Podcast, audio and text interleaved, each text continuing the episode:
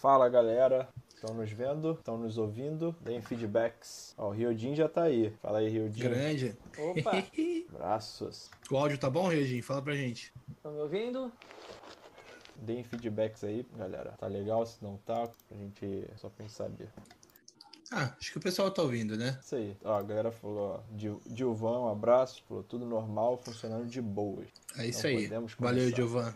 É, então, fala amantes da rede Globo, de televisão, da internet. Muito obrigado por mais um, pela sua audiência mais um dia, né? Estamos aqui hoje recebendo o grande Ale Nagado, Ale de Alexandre, né, Ale? Isso. Alexandre Nagado, que já, já, fez, já, foi, já foi, já fez tanta coisa que fica até difícil a gente resumir. Mas já fez roteiro, já desenhou, já fez tudo, né, Ale? A gente vai falar um pouco sobre isso. É, fica aqui, Legal, muito valeu. obrigado, muito obrigado logo agradeço de o convite. cara. Por- Não, não, eu, obrigado, obrigado, eu, eu que agradeço por você ter aceitado. É, muito prazer, cara, valeu por estar aqui. Valeu, muito obrigado pelo convite. Espero que consiga render um bom papinho aí. Vamos lá. Com certeza, com certeza vai render. É, então, Ale, cara, eu conheci teu perfil é, através da galera do Twitter aí, Uhum. certo? Meio por acidente. É, por acidente também eu descobri que você esteve envolvido com a revista Herói, que é algo que eu lia muito quando era criança. Eu nem sei se é do meu tempo, porque meu pai frequentava muito sebo, né, cara? Então, lá em casa chegava umas revistas assim com alguns anos de defasagem de vez em quando. Então, É. talvez, eu não sei, enfim. Mas, cara, fala, fala um pouco pra gente, pra quem tá te ouvindo e pra gente também conhecer, assim, como é que, cara, toda essa tua, tua- tua trajetória, é foda pedir pra falar toda, né? Mas como é que começou esse teu contato com cultura japonesa? É meio foda perguntar isso, porque eu imagino que você seja descendente de japonês também. Então, o Sou, teu contato. É, então, o teu contato com a cultura japonesa começou no berço já.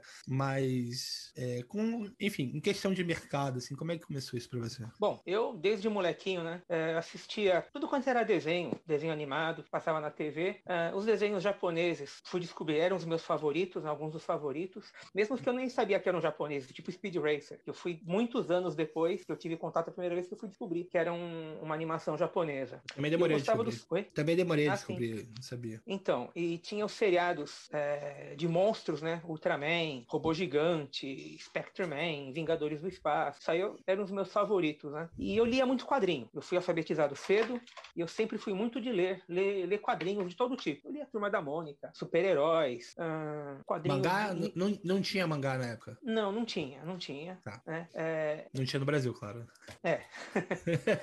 Não tinha, a gente não tinha acesso, né? Nem, nem sabia a palavra, né? É, E eu queria muito trabalhar com quadrinhos. Eu desenhava assim desde pequeno, né? Quando eu tinha 15 anos, eu fui fazer um curso de desenho, né? É, fui estudar com um professor já falecido, que é o seu Ismael dos Santos. Ele vinha da TV Cultura, da editora Abril, um professor veterano, formou muita gente da área. Ah, e aí eu comecei a trabalhar, comecei a frequentar as aulas e comecei a fazer os primeiros bicos com desenho quando eu estava com 17 anos, fazendo cartoon, Ah. fazendo charge, né? Não para imprensa sindical. Ah, aí, ah, isso aí já em 1990. Já estava aquela febre dos seriados japoneses. Jasper Uhum. e Changeman estrearam em 88, 89 para 90 era uma febre, né? Tinha Mas outras aí- séries. Hum, Não, mas deixa eu te perguntar. é, Você tá dizendo que o Jasper e o Changeman estreou em 88, mas eles foram produzidos bem antes, né? Que eu sei que as coisas Não, não, demoravam eu- um bocado pra chegar no Brasil. é, nem tanto, eles eram, são séries de 85, Jasper e Changeman. Entendi. Questão de três anos já, já começaram a sair aqui no Brasil em, em fita VHS, que é um troço que nem existe mais, né?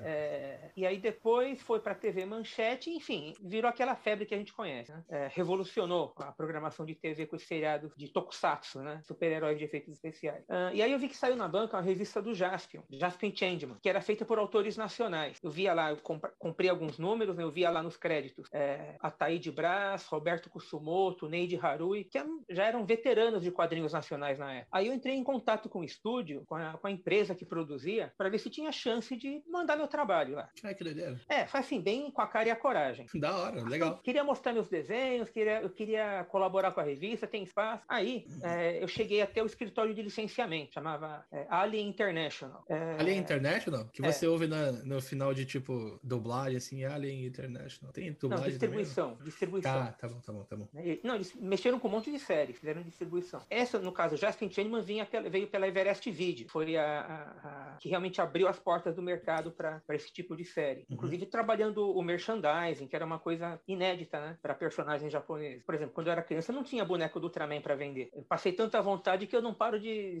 Tenho um monte de boneco do Ultraman. de tanta vontade Sim. que eu passei quando era criança.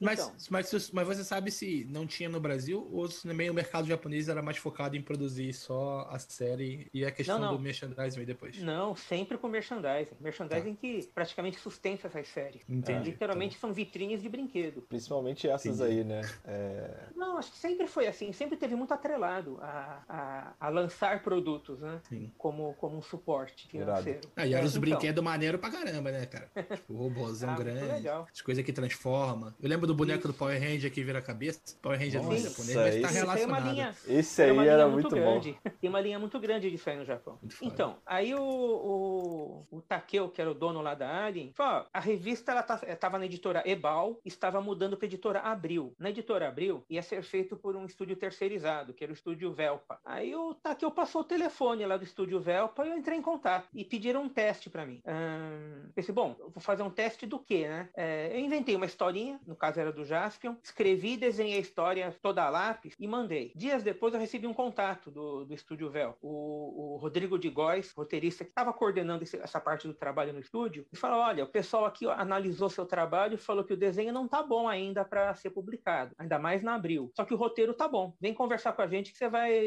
de repente, você entra na equipe. Ó, e aí, que desse legal. jeito, desse Foi jeito. legal pra caramba. É, não, fui lá. É o tipo de coisa que não, não, existe mais hoje, né? Esse, esse tipo de um mercado com esse tipo de abertura. Sim. E eu não falo publicar na internet, botar num, num, num site ou alguma coisa assim. É, publica, é matéria para ser vendida em banca. Sim. Aí eu fui lá e, enfim, é, o, o Rodrigo ele fez o roteiro da revista do Jaspion, as histórias do Jaspion, né? E algumas do Changeman. E eu fazia algumas histórias secundárias. Então eu fiz quadrinhos do Flashman, do, do Maskman, do Changeman. É, a gente tinha uma ideia assim de fazer quadrinhos que dessem continuidade às séries de TV. Então elas se passavam após os acontecimentos do último capítulo da, das séries. Ah, depois eu tive chance de publicar na editora Ebal, também com esse licenciamento, né? Que era o Google Five, o Machine Man e o Charivan. Cada um desses eu fiz só a primeira edição de cada. O Google Mas, Five teve outras edições. Hum, Mas rapidinho, Lê. É, e como é, como é que era o processo criativo dessas, dessas histórias? Porque imagina que elas deviam se ambientar, sei lá, que é no, no Japão também? é, no Japão, no espaço, né? Depende do caso no espaço. O do Jasper era no espaço, né? Entendi. É, Flashman também. Mas a gente Tá. tinha assim,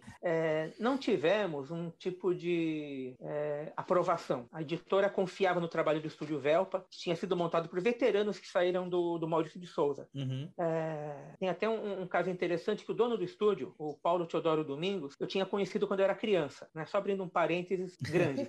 78, 79, vocês não eram nascidos, obviamente, teve a exposição Não. Mônica no MASP. Uhum. E no MASP, durante acho que uma semana, ou não lembro quanto tempo, o, o saguão do MASP virou o estúdio Maurício de Souza. Todo o pessoal lá produzindo em tempo real e as pessoas Caraca, podendo circular e trocar ideia. Produzindo ali na raça o material que ia ser publicado. Muito legal. É, aí eu parei na mesa de um dos, dos artistas e fiquei conversando. Eu tinha sete anos, sete, oito anos. E o, o Paulão, que era o, o Paulão era o letrista, né? Paulo Teodoro Domingos era o nome que vem em todos os créditos de gibi da Turma da Mônica como letrista. E eu que é levei o caderninho... Hã? O que, que é Não, letrista? É o cara que faz as letras dos balões. Hoje em Hum, dia é feito tá. tudo de, é, é feito Digital. pelo computador. é. Ah, tá. Mas antigamente não, tudo desenho, as letras eram desenhadas à mão mesmo. Então todo o alinhamento, o texto justificado, tudo tinha que ser feito com, por um profissional especializado, né? Caraca, que doideira. É, não. Nunca passou pela minha cabeça que isso existia. Não, e, e era um trabalho altamente especializado, né? altamente especializado. E morreu hoje em dia, tudo computador. Tudo no computador. Agora, os melhores letristas, eles fazem sua própria fonte. Tipo a Lilian Mitsunaga, que produz até Uhum. hoje, né? Ela diversificou, ela tem trabalho de produção gráfica também. Entendi. Mas é. No caso, ela fez suas próprias fontes, né? Uhum. Ah, aí o, o Paulo trocou ideia comigo e falou: "Ah, manda seus desenhos para mim. E ele deu o endereço da Maurício de Souza Produções.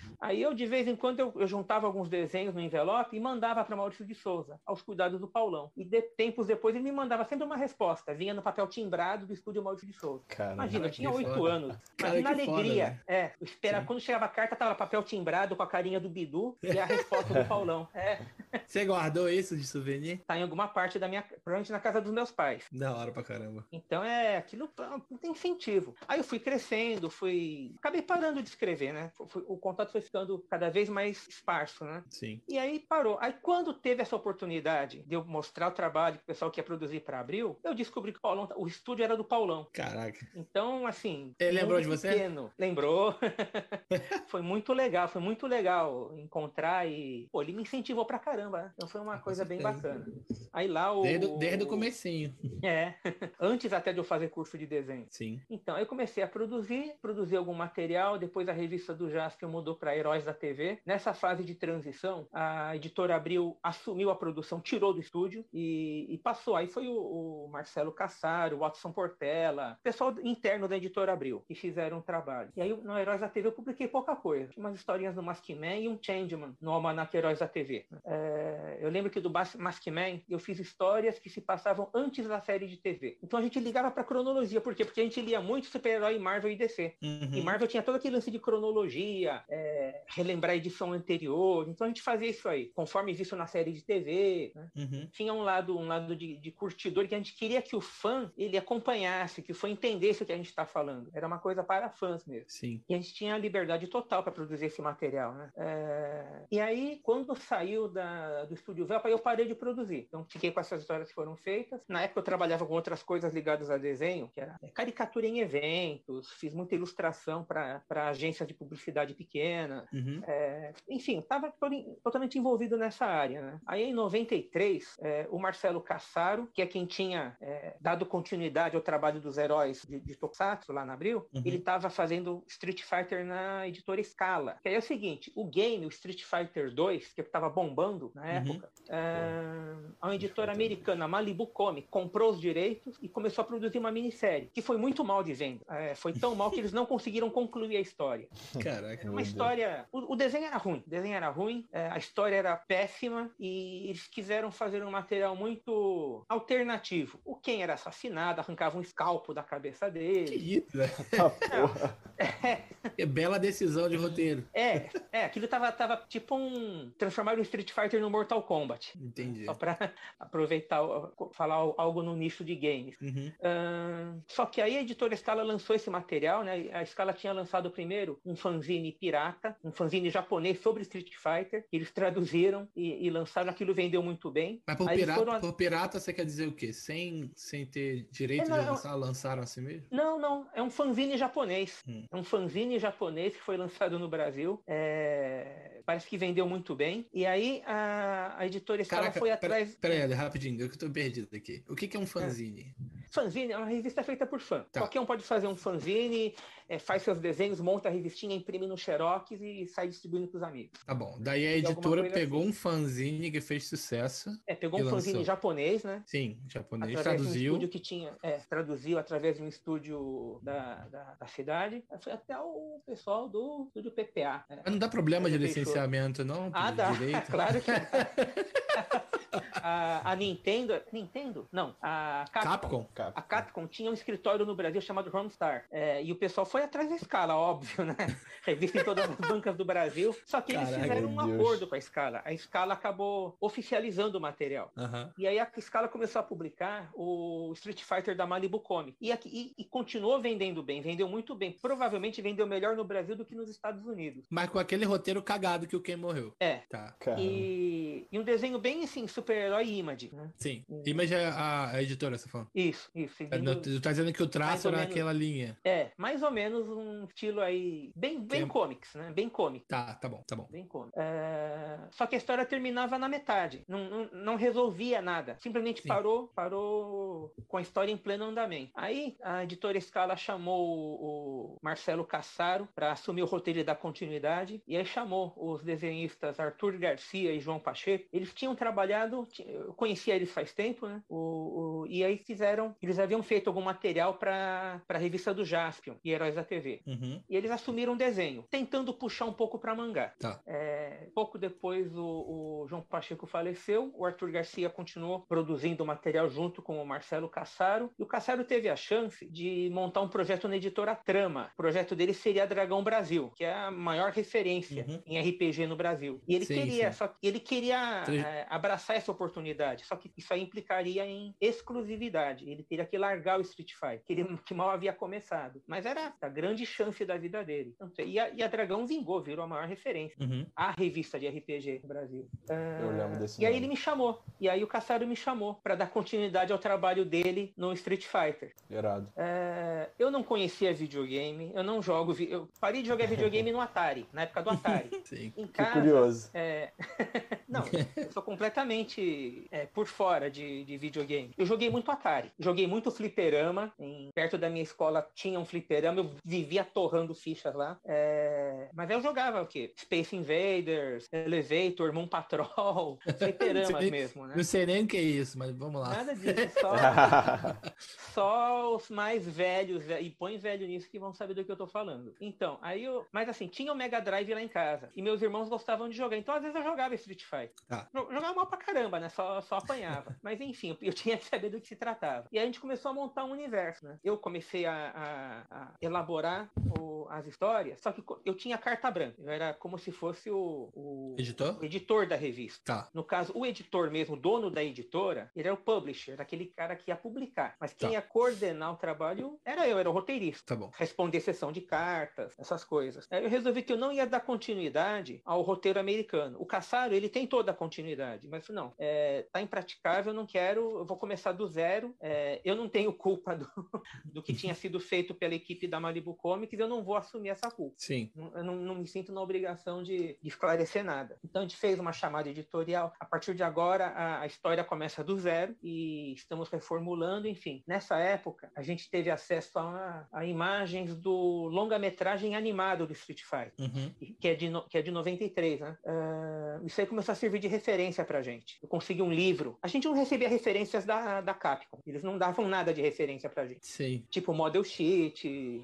guia Sim. de referência, não, a gente tinha ir atrás. É, eu consegui através de um colega que tinha um livro sobre o longa-metragem do Street Fighter. A gente tirou xerox, scanner nada, tinha que ir tudo no xerox mesmo, e o, o Arthur ia se virando com as referências, né? É, então foi um grande, uma grande experiência, eu acho que eu devo ter feito mais de 15 histórias. Caramba. Mas deu, mas deu certo o reboot? Porque imagina se eu fosse É. Deu certo, eu, deu certo. a- Bom, não me lembro do pessoal reclamando, né? As vendas eram uma boa subida, né? Ah, que bom, então deu certo. É, a gente trabalhava com um conceito de minisséries de duas ou três partes. Uhum. É, depois passou um tempo, o, o- eu comecei a ficar meio apertado de serviço, aí eu chamei o Rodrigo de Góes para escrever alguns roteiros, ele acabou assumindo algumas edições inteiras do Street Fighter. A revista teve era formato americano, depois um tempo ele foi formatinho, depois foi em formato magazine, é, teve É, almanac. Formato americano é maior. É, maior, dos gibis americanos, né? A gente fala por causa disso. E o formato formatinho é o reduzido. É, Turma da Mônica, Tá formato Turma da Mônica. Tá bom, tá bom. E a revista mantinha uma boa venda. Mas o traço continuava image ou, ou foi algo mais próximo de um traço de não, não, não, não, era, próximo do, do traço da animação. Tá bom, tá bom. Então bastante Porque mudança. o, porque o Arthur curte muito o, o- o mangá, então ele tinha, buscava referências e tal. né? Uhum. É, a gente ficou um bom tempo trabalhando assim, né? com, com bastante liberdade. Quando, a- quando o escritório lá da, da Homestar, eles passaram a pedir o roteiro antecipadamente para revisão, também nunca deu problema. Eu, eu mandava uma cópia, acho que por fax mesmo, mandava, e depois vinha tudo ok. Nunca pediram muda isso, muda aquilo, né? A gente teve até que seguir a nomenclatura de nomes. Se você for lembrar, o Street Fighter tinha os nomes japoneses e os nomes para mercado internacional. Eita. O lance do, do, do Bison, Balrog, Ah, Vega, sim, sim, sim. que eles tinham nomes Bison é Bison, porque era homenagem ao Mike Tyson. Hum. É. Caraca, eu não sabia, não sabia disso. Isso é, é, não muito é louco. Bison. E o pessoal falava Mr. Bison, M. Bison. Não, era Mike Bison, Ah, que era o, o nome. Só que aí o pessoal, o- o- os empresários do Tyson não gostaram da brincadeira e mandaram, ó, muda isso aí. Aí eles embaralharam os nomes, né? E o Balrog era o quê? Aí Balrog e Vega trocaram também. Não, pera, então Mr. Bison era o Balrog, que é o do boxe, que era Mike isso, Bison. Isso, isso. Tá bom, é, tava muito na cara, né? É, Mike Bison. Inclusive nos livros japoneses aparecia escrito assim, Mike Bison. Tá bom. E o, e o, e o Bison chamava como no Japão, então? Era o Vega, Vega. Ah, tá. Tá bom, tá bom. No quadrinho chamava ele de Comandante Vega, né? comandante da, da Shadalu. Então a gente Tá seguia a nomenclatura japonesa. Tá bom. Aí chegou um entendi. momento que aí, por ordem da Capcom, a gente adotou a nomenclatura americana que era oficial no resto do mundo. É que o pessoal tá acostumado, né? Eu, eu se visse me trocado, eu ia achar confuso. É que naquela época não estava acostumado. Tá bom, entendi. Mas entendi. teve um momento que a Capcom bateu o martelo, ó, vamos acabar com essa bagunça, vai ser no mundo inteiro assim. Aí tudo Sim. bem, a gente, a gente avisou em editoria, olha, onde está escrito tal, leia tal e aos poucos vocês vão se acostumando. Não, imagina a confusão, porque a gente con- conversava, a gente falava a nomenclatura japonesa. E tinha revistas de games que falavam os nomes japoneses. Entendi. Então, mas aí no caso, aí é questão de licenciamento. O licenciante mandou, a gente tem que seguir. Tá, então pera, o Vega, então o Vega era Balrog. Era. Cara, eu lembro dessa- de quando, quando eu vi isso daí também, eu fiquei chocado. Porque você, você acha que não faz sentido, né? Pô, mas não faz É. sentido esse cara ter esse nome, mas é só porque trocou entre eles ali. No... É. E a Mas garotada do- falava Mr. Bison. Cara, esse Mr. Não, Bison é- era muito bom. Era M, era M ponto, né? É. M ponto. agora, esse. Mike Bison eu gostei pra caramba, combina com o Balrog. Gostei, gostei. É o nome Sim. É assim que foi criado o personagem, né? Sim. Então, aí a revista foi, foi parando, é, e nessa época aí que eu começou uma, uma, uma mudança né, de, de eixo do meu trabalho, porque isso foi em 93, 90, 93, tá? Eu estava em plena produção de Street Fighter. É, tinha aquela revista 7 Terror e Ficção, que era da editora Azul, revista antiga, né? Tá, essa eu não conheci. Enfim, aí tinha saído um especial terror e ficção e eles estavam anunciando que ia ter uma matéria sobre Ultraman na, na edição. A revista era bimestral ou trimestral, não lembro. E na edição Uhum. seguinte ia ter especial sobre Ultraman. Eu, como fã, eu tinha algum material de referência. Eu tinha até ajudado a organizar com os amigos ah, um jubileu de prata, né, os 25 anos do Ultraman, lá na Gibiteca em Fio. É um espaço cultural muito bacana Uhum. que, que ficava em São Paulo. Hoje em dia ainda existe, mas dentro do Centro Cultural Vergueiro. Uhum. Naquela época tinha um, um prédio próprio na Vila Mariana, na zona, zona sul de São Paulo. Eu tinha até montado uma exposição, então tinha livros, algumas fitas e tal. Aí eu liguei e, de novo, na cara de pau, eu ofereci material de referência. é, É isso aí. Se você é jovem que tá ouvindo agora, seja cara de pau. Você tem que ser pra conseguir as coisas, é, o pior que pode acontecer É, é você ouvir um não. É, que você já tem, se não fizer Precisa nada. de ajuda? Não. Tá de colaborador? Não. Tá, mas se eu não perguntar, você não ia saber. Exatamente, tá certo. Então, aí eu É liguei, quem me atendeu foi o Miranda, Carlos Eduardo Miranda, o jurado do falecido, jurado do, do ídolo. do SBT. Cara, ah, sim. É, o Sim. Miranda ele trabalhava lá, ele escrevia para Bis e para e para revista 7. E ele falou: ó, a gente anunciou a matéria, mas a gente vai fazer aqui um- uma colagem aí de lembranças do pessoal, quem que o pessoal lembra do Ultraman e fazer uns comentários, só isso. Aí ele perguntou: o que, que você faz? Aí eu falei: ah, eu trabalho com quadrinhos, faço roteiro. Ah, você escreve? Ah, vem aqui trocar uma ideia. Aí eu fui lá conversar com o Miranda, ele me deu um teste de, de redação para fazer. Ó, imagina aí uma redação de, de uma resenha de vídeo, vai, já que você lê nossa revista. Aí eu fiz um- uma resenha, se não me engano, do, do desenho Macross, é, que não foi publicado, era só um teste, né? Aí ele Uhum. leu e falou: ó, legal, vamos, vamos combinar que você vai, vai escrever pra gente. E eu acabei fazendo a matéria sobre o, a matéria que eu estava que eu queria ler e oferecer matéria de, eh, material de referência para ajudar, acabou, eu acabei escrevendo a matéria. Acabou caindo na minha mão a matéria. Caramba. Isso aí abriu portas, né? Isso abriu portas. Eu fui. é, acabei escrevendo outras matérias, uma matéria sobre é, monstros japoneses, numa edição sobre o Jurassic Park, que é um filme que estourou na época. Uhum. Então eles resolveram esticar para falar sobre monstros gigantes, monstros japoneses. Aí eu peguei essa pauta para escrever também. Tipo Godzilla, essas coisas, né? Sim, sim. Godzilla, Gamera, né? É o Gojira. Godzilla. Cara, é muito bom. Eu lembrei desse último, Então, dessa última uma coisa- adaptação, o Gojira, que eles falam no, no cinema Gojira, achei irado. É, É. Inclusive é um nome melhor do que Godzilla.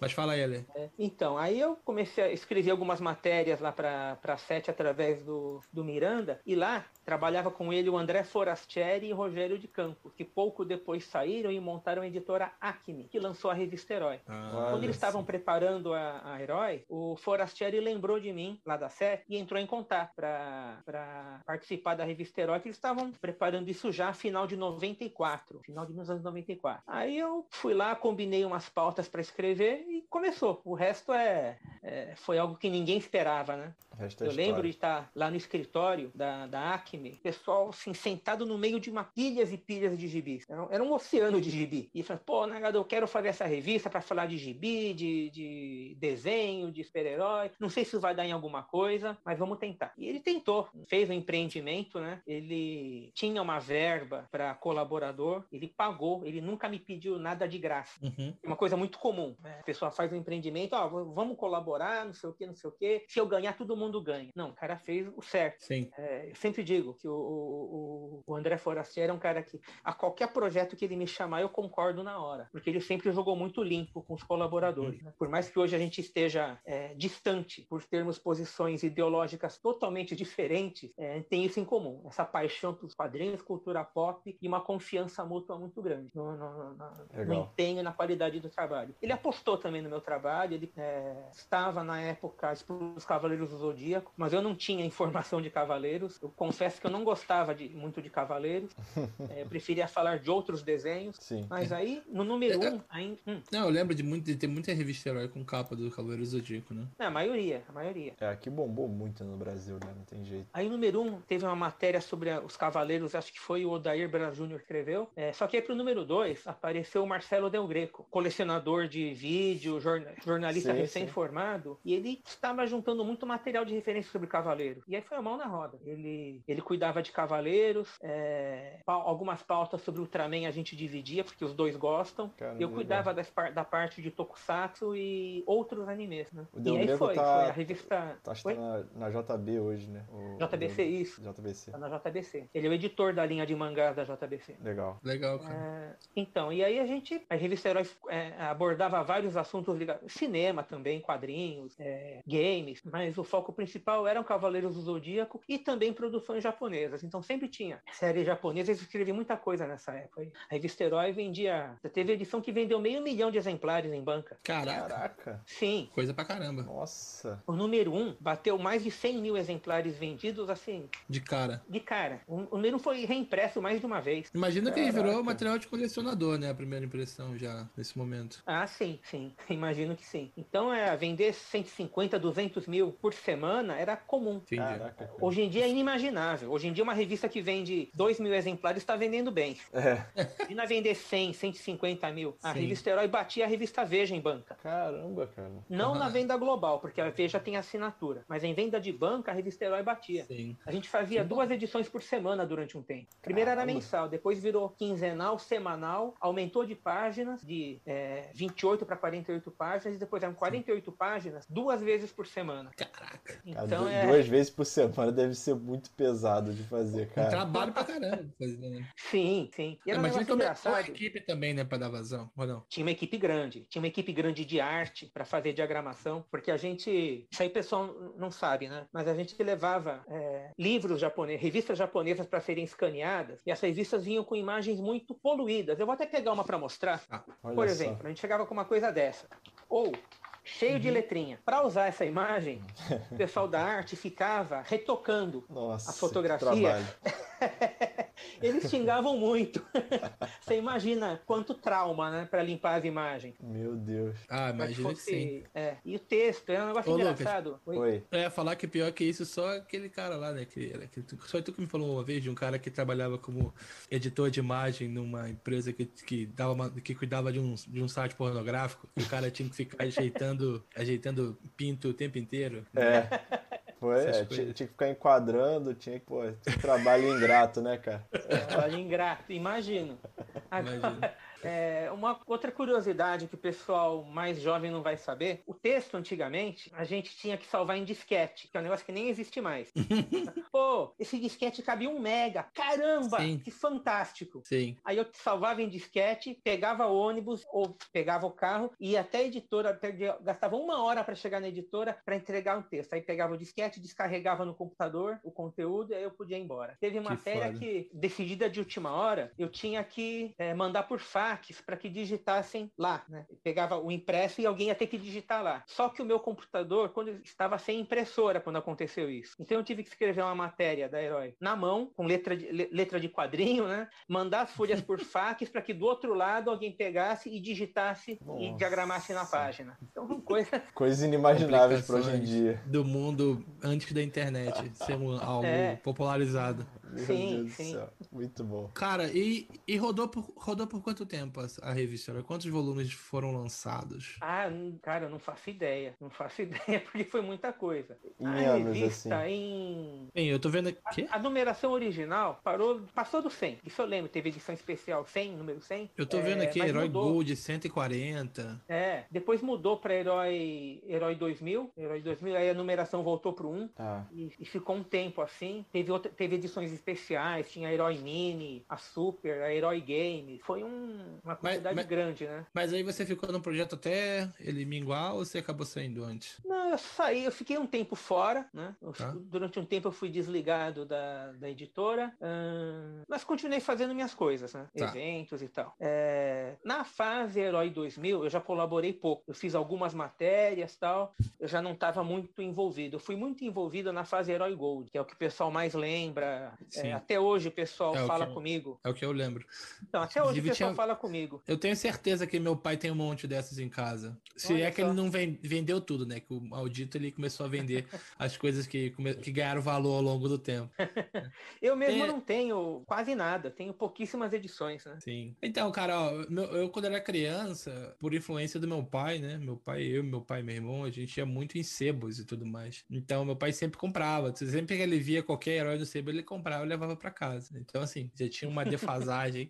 mas a gente tinha lá, eu lembro de ler quando era moleque. E, tipo, se, se você começou a lançar em 95, no... certo? Foi 95? É, foi dezembro de 94. É, então, eu nasci em 91. Então, eu tinha 4 anos. Eu não lia com 4 anos. Então, eu fui ler, eu devia ter uns 9, 10, entendeu? Então. Mas, enfim, boas, boas, boas lembranças, cara. Eu fiquei feliz de saber que você fez parte desse projeto. Acho que foi bastante importante para a popularização também da cultura japonesa é. no Brasil. Aí, nessa época do final da, da fase final da revista Herói, né, que eu colaborava, apareceu, isso no ano 2000, apareceu o Omelete, né, que eu fui, eu fui convidado lá pelo, pelo JP Martins, que era tradutor dos quadrinhos da Abril. Uhum. A gente provavelmente tinha algum conhecido em comum. Aí, através do JP, eu fui apresentado ao projeto do Omelete. Né? Tinha lá os sócios dele na época, o, o Érico Borg e o Marcelo Forlani. Uhum. Uh, enfim, os três tocando esse projeto. E eu comecei a escrever, né? Fui chamado para escrever sobre séries japonesas, que é o que eu fiz né, durante alguns anos no Omelete. Mas lá eu comecei a diversificar. É, eu gosto muito de livros sobre cultura pop, então eu fiz resenhas de livros, né? E você é, escreveu muito... um livro também, né? É, o Almanac da Cultura Pop Japonesa é uma coletânea de matérias minhas da Herói, hum. da Henshin, que é uma revista onde eu colaborei também, né, da JBC, e do Omelete, principalmente. Lá no Omelete eu escrevia sobre é, música também. Eu gosto muito de é, música dos anos 80, rock dos anos 80, é, Beatles, sons dos anos 60, né? É, então eu consegui, eu consegui diversificar um pouco o, o, o leque de assuntos que eu, sobre os quais eu escrevia. Cara, Mas no Omelete legal. eu fiquei um pouco tempo, né? eu não sou lembrado por ter feito parte do Omelete. Na verdade, porque eu parei de escrever, eu acho que foi 2005 para 2006. Ah, foi bem. Então o Omelete não tinha virado a potência que virou depois, né? Uhum. Mas curiosamente o pessoal lembra muito mais da minha passagem pelo Herói, que é há muito mais tempo, bem mais Sim. antiga. Sim. Cara, é... eu fiquei bastante interessado no seu livro, da... nesse, nesse livro que você comentou, O Manac da Cultura Pop Japonesa. Até por ter lido alguns textos seus no seu blog, Sushi Pop. Deixa né? eu mostrar aqui. Só não sei se eu consigo comprar para entregar aqui no Canadá, né? Mas, bem. Ah, nem sei onde é que tá aqui na minha estante, mas enfim, ele tá no site da editora Quimera. Entra tá. editoraquimera.com, é somente pelo site da editora que dá para comprar. Né? Ele não tá na Amazon, não tá em outros lugares, né? Tá. Mas tá, tá disponível lá no site da editora. E aí, editora Quimera, vi que vocês estavam no chat aí, vão entregar aqui no Canadá, será? aí sim. É, o frete acho que é meio, meio deve ser meio proibitivo, mas. É.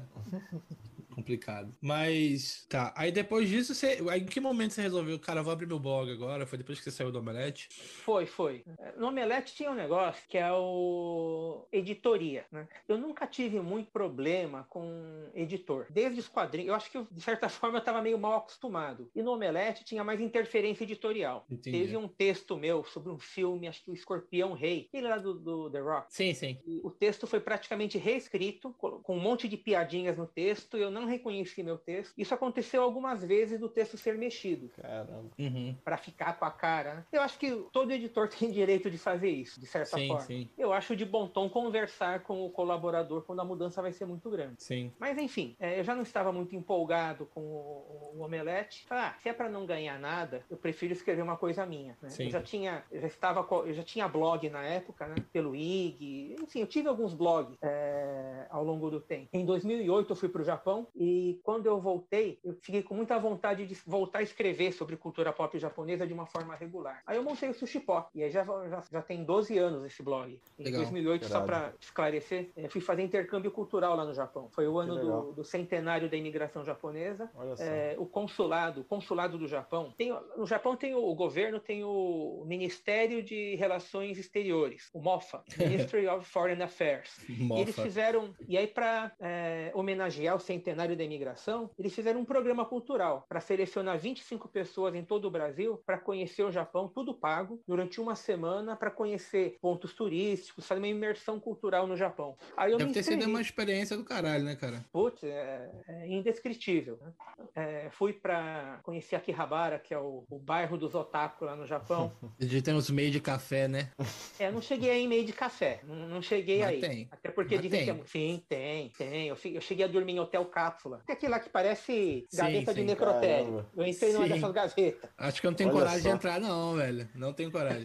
Acho que vai ficar claustrofóbico. É, mas é, É. Não, é, não é desconfortável, não. Você entra lá, tem a televisãozinha do lado, tem. Tinha um monte de botões que eu fiquei com medo de apertar e não sair mais de lá.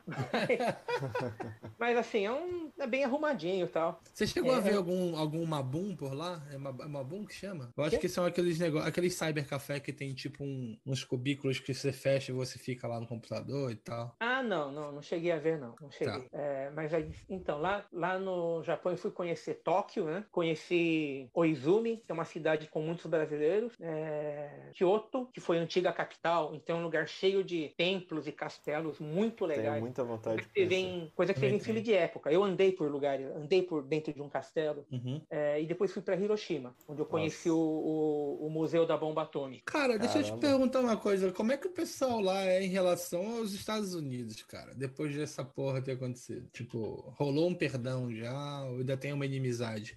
Não, eu sei é que ofici- oficialmente os países são amigos agora, mas é meio que aquilo, né? Tipo, eu não sei, pra mim parece, sei lá, se fosse eu, né? Sei lá, meu avô morreu por causa disso, eu ia ficar puto a vida toda, até, até morrer. É, digamos assim, o, o- hoje em dia é uma coisa bem cicatrizada. né? Não há um sentimento anti-americano por causa disso. né? Mas lá, na- lá no Museu da Bomba a gente pega bem o contexto das coisas. Né? O, o Japão estava prestes a ser derrotado, estava praticamente derrotado. Né? Uhum. É, não oferecia mais um perigo às forças aliadas. A grande preocupação era como ficaria a geopolítica depois da guerra. Uhum. E em nome dessa geopolítica, e para encerrar rapidamente a guerra e não ter mais perdas de soldados americanos, aí entraram as bombas atômicas. Sim. Foram Porque o Japão não, Japão não queria se render, né? não queria se render. Havia um medo de que o, o imperador pedisse o suicídio da população. Caraca. É, havia, havia Cara. esse temor. Muitas pessoas diziam que estavam preparadas para cometer suicídio em nome do imperador se ele assim É. pedisse. É aquele se- é sepulcro que chama? Ou não? Não, não. Esse aí já é um suicídio ritual. Tá, tá bom. Aí, Isso era dos é samurais, né? Exatamente. Ah, tanto que há muitos relatos, né? principalmente quando Okinawa foi invadida, de famílias inteiras se suicidarem. O pai reuniu os filhos isso, com uma granada e puxar a granada para explodir a família inteira, para que Caraca, soldados americanos não capturassem. Doideira. É,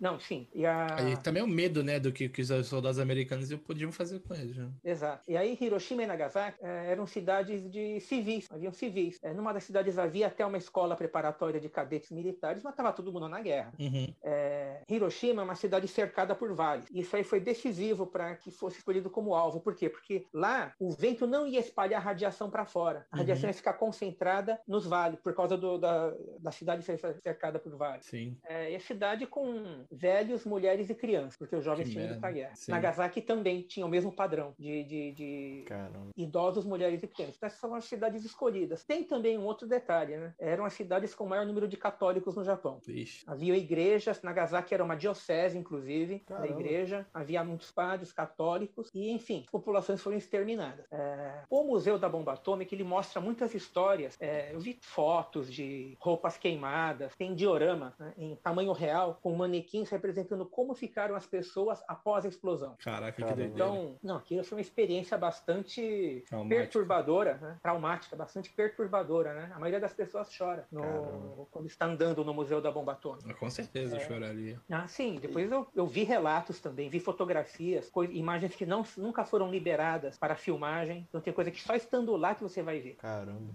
É, inclusive, é, inclusive, ah, então, é, é, Hiroshima é uma das cidades mais bonitas, mas lá ficou um, um prédio que era de uma repartição pública, ficou quase intacto. Um prédio até famoso que tem uma cúpula de metal, uma armação de metal em forma de cúpula, que está preservada até hoje. Virou tipo um, um- um patrimônio.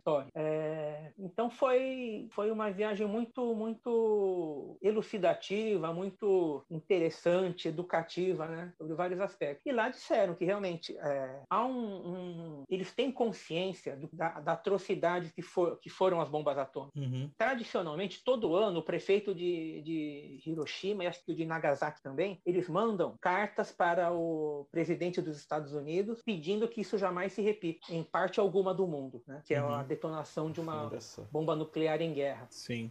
E é isso, assim, não, não há um sentimento negativo. Há um sentimento Entendi. negativo com a guerra em geral. Isso, Sim. isso há, né? Por, com, É, com até- um negócio de, de perdas civis e tal, né? É porque também não tem muito bonzinho nessa história também, não, porque o, o- o exército japonês de imperial da Segunda Guerra invadiu a China também, né? Fez uma porrada de Sim. atrocidade lá. Sim, sim. Guerra é uma merda, como Experimentos com gás, tem, tem coisas horrorosas, né? É, então tem Ah, essa o caso história das também. mulheres de... de- conforto na Coreia, Nossa. as mulheres de conforto do exército japonês. Que os caras estupravam, né, no caso. Imagina Sim, que seja sim. isso. Tá. Sim, É, também os alemães também com as mulheres francesas também, em todos os lugares. Enfim, cara, é foda. Quando um, é. o povo de fora domina um- algum território, aí você vê a natureza humana mostra suas cores, né, cara? É. Sim, sim. As verdadeiras cores, é uma merda. Mas é, mas é um grande aprendizado de vida. Conhecer o, o Museu da Bomba. De certa forma, a, a viagem ao Japão foi, né? Foi interessante também é, a reação de algumas pessoas, né? Em um, acho que não me engano, na estação de, do, de trem-bala, tava lá o grupo, né, de, de brasileiros. Aí um guarda, ele olhou, a gente chegou, tal, é, perguntou, é, da onde vocês são? Aí eu falei, ah, somos do Brasil, a gente tá fazendo intercâmbio, o quê. Mas esse ele falando falou que- inglês ou falando japonês? É, guarda. inglês, inglês, inglês. Ah, tá, tá bom. Em inglês. Ahn, e ele falou que ele gosta muito do Brasil. Ele era fã do, do Ayrton Senna. Olha Isso é uma verdade. O Ayrton Senna é um ídolo.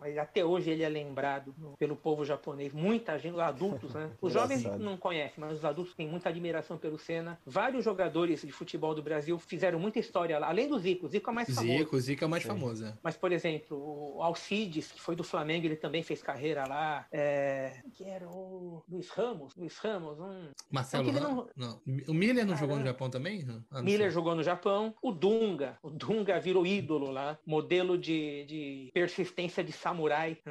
O, o Dunga se tornou lá. É, enfim, vários jogadores fizeram muita, muita fama. Acho que César Sampaio também. Acho que Enfim, sim, é. Jogou no Gambozaka, acho que eu lembro. Alguma coisa assim. É, é, bastante gente, né? Não, e deu O bastante certo, Zete. né? Que o futebol no Japão evoluiu bastante nos últimos anos. Sim, sim. E o. Ah, sim. E ele gostava de bossa nova. Isso é uma coisa engraçada. Tem, tem lojas de CD, lojas grandes no Japão, que tem até uma sessão com bossa nova. Você vai Legal. procurar lá nas gôndolas de CD, tem bossa nova. E aí tem artistas brasileiros e artistas japoneses que fazem Tocando. estilo, Nossa, bossa- deve ser. estilo bossa nova. Deve ser muito bom, cara, bossa nova em japonês. Tem- Com certeza. Cara, é, curi- é curioso, viu? É curioso. Porque tem um. É, é diferente. É diferente. Al- algumas músicas que eu ouvi ficam uma coisa meio termo, uma coisa meio híbrida, né? Por mais que eles gostem do, do o dedilhado no violão, o vocal Sim. suave, melódico, é diferente. Então é. Sim. Acaba virando uma. Enfim, enriquece mais, né? Eu acho que esse Sim, tipo sim. De, de troca, né? Eu gosto muito Quando- de rock japonês. Ah, isso eu ouço, eu, eu, eu cubro esse assunto direto lá no, no blog. Mas quando o, o, o japonês pensa em música do Brasil, eles não vão pensar em funk. Vou pensar bem. no Angra. Pensa no Angra, não? Não, não sei se. Como no Japão tem muito público para metal, talvez o público de metal conheça, viu? Sim, Eu sim. acredito que conheça. É, mas assim, eles pensam imediatamente em bossa nova, depois em samba, mas samba raiz. Sim. Samba raiz. Apesar que eu vi um grupo de pagode japonês, Eu vi, eu vi também. Caraca, eu não vi isso. tem um grupo japonês que faz pagode. Cara, que sensacional, velho. Deve ser É. muito bom. Esse vídeo viralizou pra caramba, cara. Sim, sim. Mas o. Até, até a lambada brasileira, um- teve uma época que tocou no Japão, aquele Chorando Se Foi, teve versão em japonês. Não chegou a versão é nem uma funk, música não, pô. Tem, tem que chegar lá a versão funk do Chorando se foi. Não sei, não sei. Acredito que tenha. Cara, mas deixa eu, te, deixa eu te perguntar uma coisa. Eu não sei se você vai saber me responder isso, mas Hum. como- como você falou, seu, seu avô é japonês, certo? Ele veio pro Brasil. É, meus dois avós, né? O avô materno e o avô paterno, eles vieram do Japão. Tá. Minhas duas avós, avó materna e avó paterna, Você é, sabe o ano? nasceram no Brasil. Ó, foi, foi na década de 20. Tá, tá, beleza. Então foi, 20. foi antes da Segunda Guerra. Bem É, antes, bem antes. Então, como é você lembra como seu avô ficou? Ou ele comentava o que ele sentiu da época da, que rolou a notícia da, da, da bomba de Hiroshima e Nagasaki e tal? O pessoal, a comunidade aqui ficou abolada, ficou meio que. Imagino que deve ter sido um, um choque muito forte também, né? É, eu não lembro de ter conversado especificamente sobre isso, porque as informações demoravam para chegar, né? Demorava, né? demoravam para chegar e era diferente.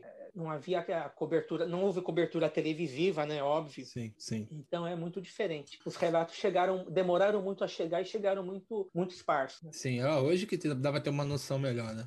Mas Sim. eu sei de uma coisa que aconteceu no- em. Acho que foi, se não me engano, em Petrópolis, Teresópolis, lá aconteceu, lá, aqui lá no Rio, né? Que brasileiros começaram a depredar estabelecimentos de alemã, descendentes de alemão, alemães, que tinha em Petrópolis Não, e Teresópolis na época da não. Segunda Guerra. É, enfim, queria saber se tinha acontecido algo parecido. Mas acho que a guerra do Japão foi mais com os Estados Unidos, né? Como não tava naquele meio da Europa, nunca deve ter cruzado tiro com, com as tropas, as míseras tropas brasileiras que foram para a Europa também. Então acho que talvez não deve ter impactado houve, em nada. Não houve, não. É. Quanto a isso, não. Mas assim, no, no Brasil, na época da guerra, tinha a. Tá, o, o idioma japonês era proibido de ser falado em público, né? No Brasil? O- é, meus avós. os- Assim como não podia falar em italiano nem em alemão. Tá, Isso tá. aí, tá. todas a- as colônias dos países do eixo, Sim. eles eram proibidos de falar seu idioma nativo. né? Tá. É, isso varia também, como eu falei, japoneses, italianos e alemães. Sim, Ah, entre os japoneses, entre a colônia japonesa, tinha os que estavam contra o Japão, eles Tá. apoiavam o- o- os aliados. os né? aliados, sim. E aqueles que eram fiéis ao imperador. Tá. Entre esses fiéis ao imperador, tinha o grupo eh, Shindo Henmei, que ele atua em algumas cidades do interior, Uhum. eh, e fizeram ata- e mataram pessoas. né? Que doideira. Sim, sim. Isso aí Pessoas foi que retratado não no se filme. aliavam ao imperador, caso. Isso, isso, que não demonstravam lealdade ao imperador. Ah, O Caramba. imperador que era matar- visto como, era visto Tá. como divindade. Né? Isso era ensinado Sim. em livros de história no Japão. O imperador, é a família descende da, da deusa Amaterasu. É. Uma coisa de. O Caraca. famoso divindade. golpe lá do, do Itachi. Amaterasu. Sim. Tá, então, Então. o, o imperador descende da, de Amaterasu. Essa, essa é a ideia. É, que ele era uma- um ser divino. Ah, É um deus. Um deus.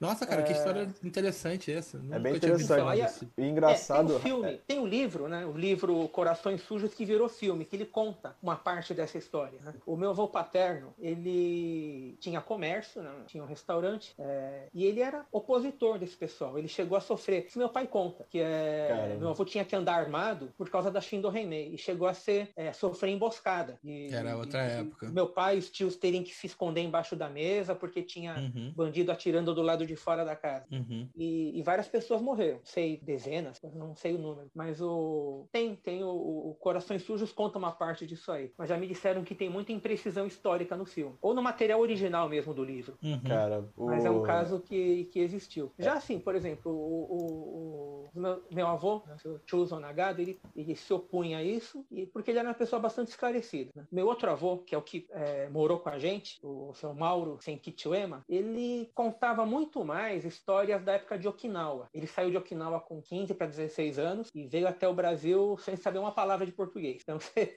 você imagina, você imagina, sem celular, Pode, né? sem redes sociais, sem nada. Como é Vai para um país né? desconhecido. É, meus dois avós vieram. O, o meu avô paterno ele veio um pouco mais velho, mas acho que com 18 para 20 anos, por aí. O avô materno que veio mais, mais jovem, foi mais, mais destemido ainda, né? Caramba. Foram cara, é- trabalhar na roça. É, o, o meu avô é português. Eu- Na Hum. real, meu pai é português, né? Por parte de pai, minha família é toda portuguesa. Minha mãe é baiana, então uma mistura lá do Nordeste. Tem gente de Uhum. tudo que é holandês, índio, negro, tudo misturado. Mas o meu, o avô do meu pai veio pro Brasil primeiro, que é, no caso era o, é, o avô do meu pai. Cara, é muito confuso isso. O avô do meu pai veio, depois veio o pai do meu pai, no caso que era genro do avô do meu pai que estava aqui, ou seja, deixou a esposa lá em Portugal. Isso veio de navio pra cá nos anos, sei lá, cara, nem sei que ano que era, sei que é muito tempo atrás. Daí eu fico imaginando como devia ser doido, cara, porque imigrar hoje em dia já é um negócio meio doido. Eu sei que eu imigrei aqui pro Canadá agora e é, é- você vem de avião, beleza e tal, mas sua família tá lá na casa do caralho, você fala com ela via é, chamada de vídeo, mas não é a mesma coisa. Já é difícil, então imagino quanta coragem você tinha que ter pra pegar um navio, porque eu imagino que pudesse ser até meio duvidoso, né? Não devia ter muita, não. devia ter muita garantia que você ia chegar do É, outro Com lado. certeza. Então, assim, é Exatamente. foda, cara. A Admiro pra caramba quem chegava, tem essa fila. é, ia trabalhar em condições precárias. Uma queixa muito comum de todos os imigrantes, não só imigrantes japoneses, imigrantes em geral. Uhum. Eles vinham achando que iam encontrar um- uma terra cheia de oportunidades Sim. vieram, a maioria se ferrou muito, passou muito. Sim, eu vi muito Trabalhava em isso. condições, condições precárias, morava em condições precárias, né? Não, dizem também que tem uma história que o Brasil começou a querer importar gente, trazer gente pra dentro depois da abolição da escravatura, porque tava faltando mão de obra para substituir o escravo que trabalhava de graça, né? Então, eu imagino que as condições não eram lá muito boas, assim, não era não devia ser um mercado muito legal, uma coisa muito organizada, muito Não. Respeitando o, o trabalhador como, como uma pessoa de, digna de direitos e tudo mais. É. E outra outra história que eu ouvi também foi que os imigrantes japoneses trouxeram pimenta pro Brasil, é verdade isso? E começaram a plantar lá no Pará, uma coisa, eu não sei se você sabe alguma coisa sobre Não isso. sei se pimenta, mas, por exemplo, o caqui trouxeram. Ah, entendi, entendi. É muito doido isso. Eu- e eu sei que também antigamente tinha muito, hoje em dia também tem, né? Mas assim, muito é, cuidado com contrabando de especiarias, assim, porque os países queriam manter as coisas, né? Tipo, no tal grão de café, só, só o país XPTO produzia pimenta, só o outro produzia um café, não sei o quê. Então, é curioso como essas histórias de como é que certas coisas acabam chegando através da imigração. Eu sou muito fascinado com esse tema porque, enfim, né? Uhum. Envolve mistura de cultura, mistura de língua, mistura, enfim, é, eu acho muito foda. Ah, sim. Meu avô- o- meus dois avós, né, eles trabalharam na roça e é, é, tiveram comércio. É uma curiosidade, né? São Curioso o tipo mesmo. que, que legal. Conseguiu fazer a vida, né? Uhum. Chegou, começou do zero, com mão na frente e outra atrás, e construíram uma vida, né? Tiveram comércio, família, enfim. E os dois nunca voltaram pro Japão, né? Nem pra visitar. É, também não, Não. devia ser fácil, né? Imagina você pega um navio, Não, corre era um muito- risco do caralho e chega. Não É. vou lá visitar, não vou. Eu tenho Mas que pegar o- dois aviões pra ir no Brasil, já não tô querendo. Imagina pegar um navio. É, mas eles, é, é, os dois eles tinham muita vontade de voltar para o Japão. né? Infelizmente, por doença, enfim, não- acabaram não tendo, não tendo oportunidade. Mas, eles queriam voltar consciência. morar ou voltar pra visitar? Eu acho que para visitar. né? Eu sei que, o, pelo menos o meu avô materno, ele falava muito em visitar. Ele tinha esse sonho, né? Infelizmente não foi possível porque era totalmente fora das condições da família na época. Uhum. O meu avô paterno, que ele faleceu com bem mais idade, né, com 86 anos, ele tinha muita vontade, mas ele também sabia que ele podia se decepcionar muito, porque o Japão que ele deixou para trás já não existia mais. Uhum. Imagina, ele veio nos anos 20. Sim, sim. não- ele, ele sabia, porque ele O via. Japão era potência pra caramba na época, né? Sim. Não, na época que ele veio, o país estava muito pobre, muito empobrecido, Ah, com muita tá. dificuldade. Por isso que ele veio. Entendi. Não, mas o Japão não era muito forte no começo, do- na virada do século, porque eu sei que teve uma guerra do Japão com a Rússia, se não me engano, pela Manchúria, e o Japão era, enfim, uma potência naval, sei lá, alguma coisa assim. Mais ou menos. Anos 20 ele já estava em situação bem, bem precária. Ah. Anos 10, nos anos 10, né? A imigração começou em 1908. Tá. A situação já estava em recessão lá. Já havia se deteriorado estava muito. grande também?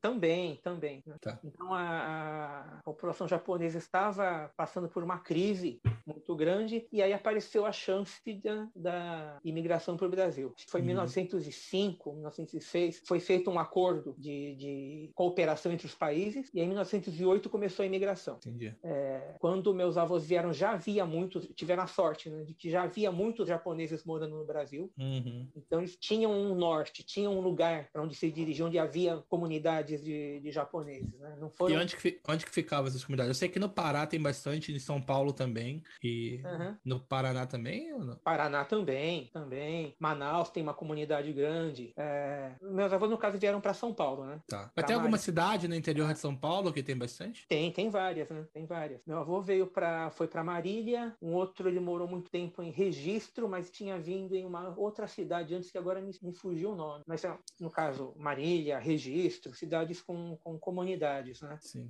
E eu sei que tem uma liga de beisebol no interior de São Paulo que é basicamente só existe por conta da comunidade japonesa, né? Porque o, o beisebol é muito popular no Japão, né? Sim, sim, é um esporte bastante popular. Mesmo com a explosão do futebol lá, o beisebol Uhum. ainda mantém um, um lugar de ponta. Né? Sim. É, no, no estado de São Paulo, tem até uma comunidade agrícola que é praticamente só fala em japonês. Legal. Só fala em japonês. A região do sudoeste paulista, perto de Aliança. É, região de Aliança. Interessante.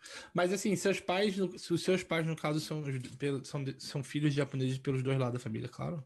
Isso. E eles conseguiram, eles também tinham essa vontade de conhecer o Japão, eles foram, ou você foi o primeiro a realizar meio que o sonho do Não, seu não. avô de voltar para visitar? o, o meu pai, meu pai, ele morou alguns anos no Japão trabalhando mesmo. Ele foi, fez o, Ah, o caminho inverso. Foi um dos, dos que fizeram o caminho inverso, né? Ele Tá ficou no bastante Japão. agora também, né? Eu vi o Ed é um caso que a gente bateu um papo com ele aqui. Sim, Mas tem sim, muitos. sim. É, já foi mais, viu? Já foi mais. Ah, tá. Mas já teve mais de 100 mil brasileiros lá. Então, Bastante é- coisa. Impressionante. Então é uma, uma comunidade grande lá. E o meu pai, ele foi, meu pai foi acho que em 1990, e foi uma das primeiras ondas de, de trabalhadores para lá, que eram chamados Decaseg. E aí ele ficou uns quatro anos, né? Quatro anos. E aí, nesse tempo, como foi o tempo que minha, minha- meu trabalho com cultura pop explodiu, é, ele me mandava coisas de lá de vez em quando. Ah, Então, legal. Legal. Teve, teve fita de vídeo, CD, revista que ele mandou para mim, eu já usei direto para fazer matéria. Maneiro pra Ó, caramba. acabou de chegar do Japão, né? Não tinha internet, então o, o que era mandado lá do Japão demorava três meses para chegar de navio aqui. Sim. Olha só. Cara, e outra coisa também que é curiosa, que eu queria saber se você lembra disso quando você era criança, ou algo parecido com isso, é que o que muita gente fala hoje dos produtos chineses, dizem que já foi verdade também no imaginário popular sobre os produtos japoneses, que era coisa de baixa qualidade, sei o quê. Isso antes da, enfim, das indústrias lá serem revolucionadas e inovarem. Mas talvez quando você era criança já tivesse passado essa fase. Mas tu tem alguma lembrança disso? Não, mas realmente havia muita coisa, material importado made in Japan. Hoje em dia, até o material, até o produto de empresa japonesa é made in Hong Kong, Sim. made in China. Não, mas e hoje em dia também produto japonês é associado com qualidade. Você vê carro, por exemplo, todo mundo, tipo, os carros japoneses são os melhores, não sei o quê. Sim, na parte de tecnologia de ponta. Sim, Eles, eles é, é, se reinventaram, né? sim. É porque, mas, tipo, e se tinha, e se realmente existiu, pelo, pelo, bem, eu tô lendo um livro que chama Creativity Inc., que o cara comenta um pouco sobre isso, que parece que a Toyota, que tá- ajudou a revolucionar também, que eles deram mais autonomia para cada membro da linha de produção industrial para poder identificar falhas e o, pro- processo foi melhorando, a qualidade foi subindo dos produtos e parou de ser visto como produtos de baixa qualidade, baixo custo e tudo mais. Uhum. Então, é, assim, eu imagino, eu fiz essa pergunta porque eu imagino que, eu não sei se você viu algo no seu tour lá no Japão sobre isso, ou se você ouviu, que esse período pós-guerra deve ter impactado bastante, assim, né? obviamente, óbvio que impacta a economia do país e tudo mais, e também deve ter sido muito difícil, né? Eu li também em algum lugar, não sei se foi num texto seu ou de alguma outra pessoa, que também tinha a, a quantidade de órfãos era enorme, né? Sim. E que, o que tipo, e aí o mangá acaba também tendo uma relação com isso, né? Que tipo, todas essas crianças encontravam nas cooperativas de mangá, tipo, é, no é, essa é uma história interessante, porque uh, dizem, né? Diziam, né, que no Japão se gasta se gasta mais papel imprimindo mangá do que qualquer outra coisa, até do que papel higiênico. é, Caraca. Porque é uma leitura, né? Os, os mangás em maior circulação têm tiragem de milhões de exemplares por semana, ou milhões por Caraca. mês, centenas de milhares, né? É, só que isso aí, o, mangá como sendo a leitura básica do povo, veio do pós-guerra. O mangá, obviamente, já existia muito antes, né? Desde é, é, começou a ganhar forma de história em quadrinho. O mangá nasceu como charge, isso é uhum. importante dizer, né? Hoje em dia associa mangá com história em quadrinhos. Uhum. Não, quando nasceu, o mangá era como charge, né? Isso, século XIX, é, por exemplo. No começo do século XX já foi pegando influência das tiras de quadrinhos americanas, virando ah, história em quadrinhos mesmo. Aí começou a ser associado com história em quadrinhos, não com, com cartoon. Antigamente tá. era associado com cartoon. Uh, no pós-guerra, teve esse problema, né? Havia toda uma geração de órfãos, é, o país devastado, uma situação completamente caótica, e as crianças precisavam de ocupar escolas destruídas. Né? E a, as cooperativas de mangá, elas ofereciam um lazer muito barato. Um mesmo mangá baratinho que ficava lá era lido por várias crianças, como uma biblioteca. Eram, eram cooperativas por quê? Porque compravam, é, esses grupos compravam lotes grandes de vários títulos de mangá e ficavam lá nas prateleiras. As crianças, as famílias né, associavam e podiam fazer a locação desses mangás. Então o mangá foi ficando muito uma leitura muito popular porque era um divertimento barato, sem televisão, sem cinema, sem teatros, tudo destruído. Né? Tóquio foi devastada né, por, pelos bombardeios. É, e o mangá era aquela opção, foi a grande opção de lazer para a população. Sobre isso aí, é, o, o, o, as histórias, muitas envolviam é, lições, lições de vida, lições morais, é, incentivando o esforço pessoal, né, o senso de comunidade. É, isso aí está no DNA do mangá moderno. Essa época também, segunda metade dos anos 40, o Osamu Tezuka, ele começou a despontar como o grande nome do mangá. Ele começou a fazer mangá com olho grande, olho grande, cabelo espetado, é, linhas de movimento, todos aqueles elementos gráficos que hoje a gente identifica mais como sendo mangá, começaram lá na segunda metade dos anos 40, pegando esse impulso, esse impulso do pós-guerra. Então o, o, o Tezuka ele se preocupava em criar uma história que fosse muito fácil de ser acompanhada. Ele fazia vários quadros sem texto, com muita ação. É, ele revolucionou mesmo a linguagem. Né? Foi quando o mangá começou a virar uma linguagem muito mais visual, muito mais cinematográfica. Ele pensava em termos de é, narrativa de cinema. Um close, um plano geral, a, a, a câmera que vai se aproximando cada vez mais para destacar a expressão do personagem. Então isso aí foi tendo muito, muito impulso. Isso mais o sistema de, de é, cooperativas foi dando espaço para que muitos autores prosperassem. É... O, o Tezuka foi o do Astro Boy, né? Astro Boy, A Princesa e o Cavaleiro, é, um, monte de, um monte de séries. Menino Biônico, que passou na TV Record. é, Vingadores do Espaço, né? Que era um tokusatsu, mas é, é, baseado no mangá do Tezuka. Eu lembro de ter chorado assistindo um episódio de Astro Boy. Eu lembro que eu contei isso no ensino médio, a galera deu muita risada na minha cara. Mas era um episódio que eles tinham. Eles ah, estavam fugindo de um. Hum. É, provavelmente era o novo.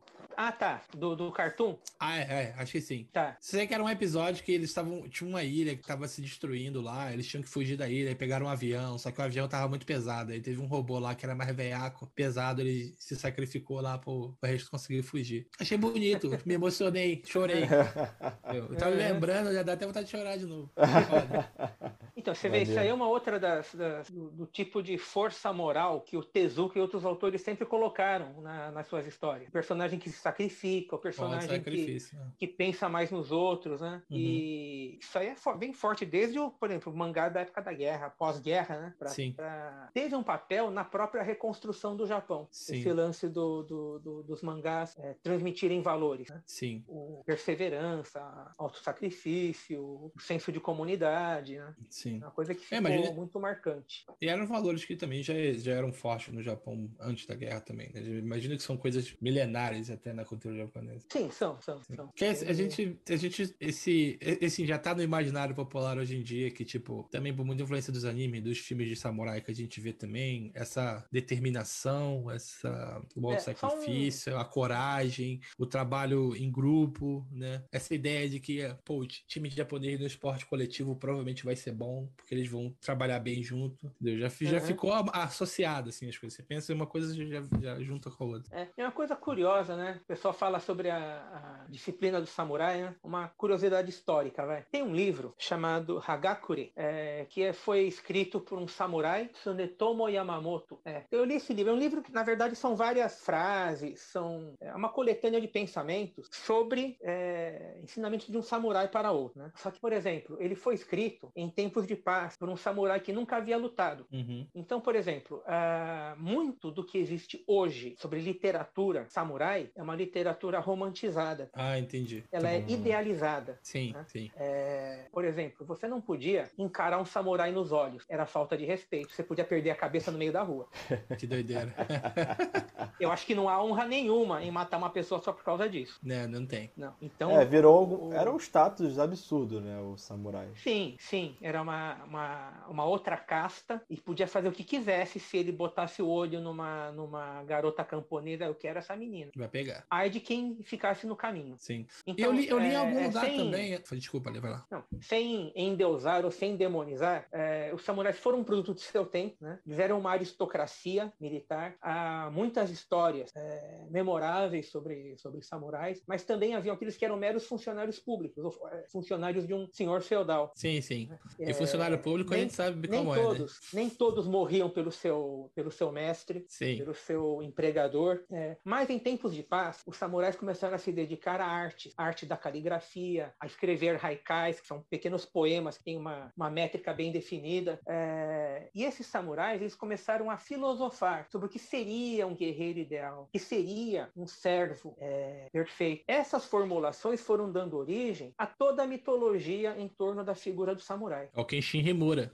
É, mais ou menos, né? Mais ou menos. Batosai aposentado. É, ainda que o Kenshin ele participou de batalhas e executou Sim. pessoas, né? Sim, Então sim. ele podia falar com muita sabedoria. Sim. Mas, por exemplo, isso com o tempo foi se diluindo para a geração de samurais que conhecia somente os protocolos, Uhum. mas não a batalha. Sim. Então esses foram se dedicando à filosofia, à poesia, à arte, à, à escrita. né? Então foram Isso- formulando é, conceitos éticos, conceitos morais que acabaram sendo incorporados ao imaginário como sendo inerentes ao samurai. Mas é uma coisa que foi formulada, foi formulada ao longo do tempo. Foi, foi logo antes de proibirem as, a, os samurais de andarem Espada. armados, etc. E Sim, sim, sim, sim, sim, sim. Até tem um, um- um amigo que ele é, dava cursos, cursos empresariais, que ele fala que muitos samurais, quando foram obrigados a abandonar a espada, trocaram pela caneta. Ou seja, foram trabalhar em áreas administrativas, foram é, se inseriram na Isso sociedade. É engraçado, né? Oi? É. Achei engraçado, cara desembanhava uma espada ali pra fazer o trabalho,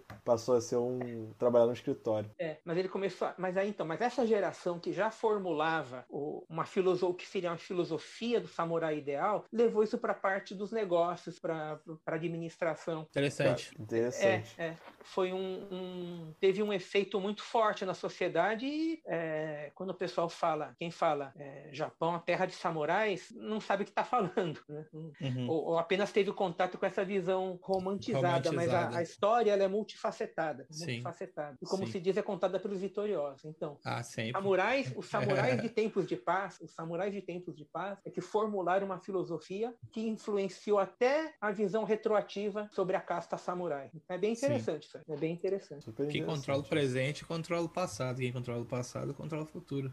Exatamente. interessante. Mas no é... caso foi uma, uma influência bastante positiva. De, de, tá bom.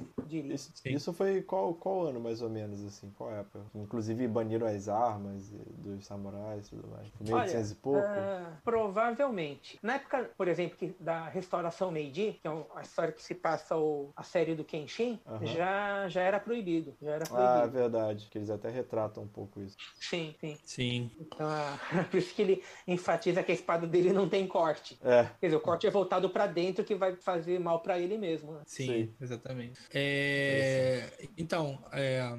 uma coisa que eu, eu lembro de ter visto um anime um tempo atrás que se chama Megalobox. É um anime moderno sobre boxe, né? Uhum. Que envolve. Não sei se você já ouviu falar. Que, enfim, Ouvi falar, mas eu não assisti ainda. Passa num, Ele num é... lance meio futurista, tem os, influenciado os caras pelo Ashtano Joe, né? Exatamente, isso, isso que eu, eu, ia chegar lá. Então, Daí, depois que eu vi... eu vi alguns episódios, mas não o Megalobox. Sim, então, depois que eu terminei de ver o Megalobox, eu fui procurar saber se tinha mais, de onde veio, porque aquela história pra mim era, me era familiar, parecia com algo que eu já tinha ouvido antes, nunca, nunca eu tinha assistido a Ashtano Joe, mas eu já tinha lido a respeito.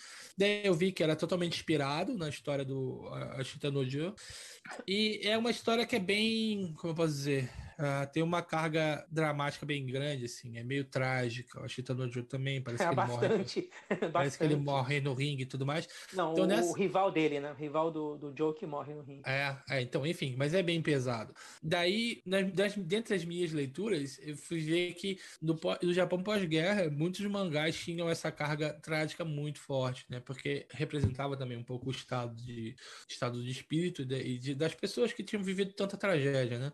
Uhum. E você consegue ver essa influência assim nas histórias mais antigas. Não, é óbvio que não todos os autores, mas também para uma mudança para algo que hoje em dia a grande maioria dos mangás são fazem sucesso, são mais assim, como posso dizer, é mais para cima, mas enfim. Ah, depende dos títulos, né? Depende dos títulos. Por exemplo, o, o Demon Slayer, ele uhum. lida muito com perdas bastante pesadas. Né? Sim, sim. O personagem ele tem uma jornada de crescimento espiritual. Né? Sim. Outros como Ataque dos Titãs tem essa pegada. Né? É. O One Piece One Piece já é bem mais otimista, uma coisa mais para frente, mais para é. o adolescente ficar empolgado, né? Mas sim, ele trabalha sim. o conceito do esforço pessoal e do sacrifício pelos outros. Sim, tem algumas tragédias no One Piece também, mas assim. Tem, tem. Mas uh, uh, não conta, mas... porque eu tô assistindo no começo ainda. Não, não vou te contar, não, não vou contar. Mas assim, tem muita tragédia que você fica triste, mas geralmente é, não é a resolução de nada, é mais a preparação para você entender o personagem no estado que ele tá agora. Essa é a impressão que eu tenho. Uhum. Então, enfim,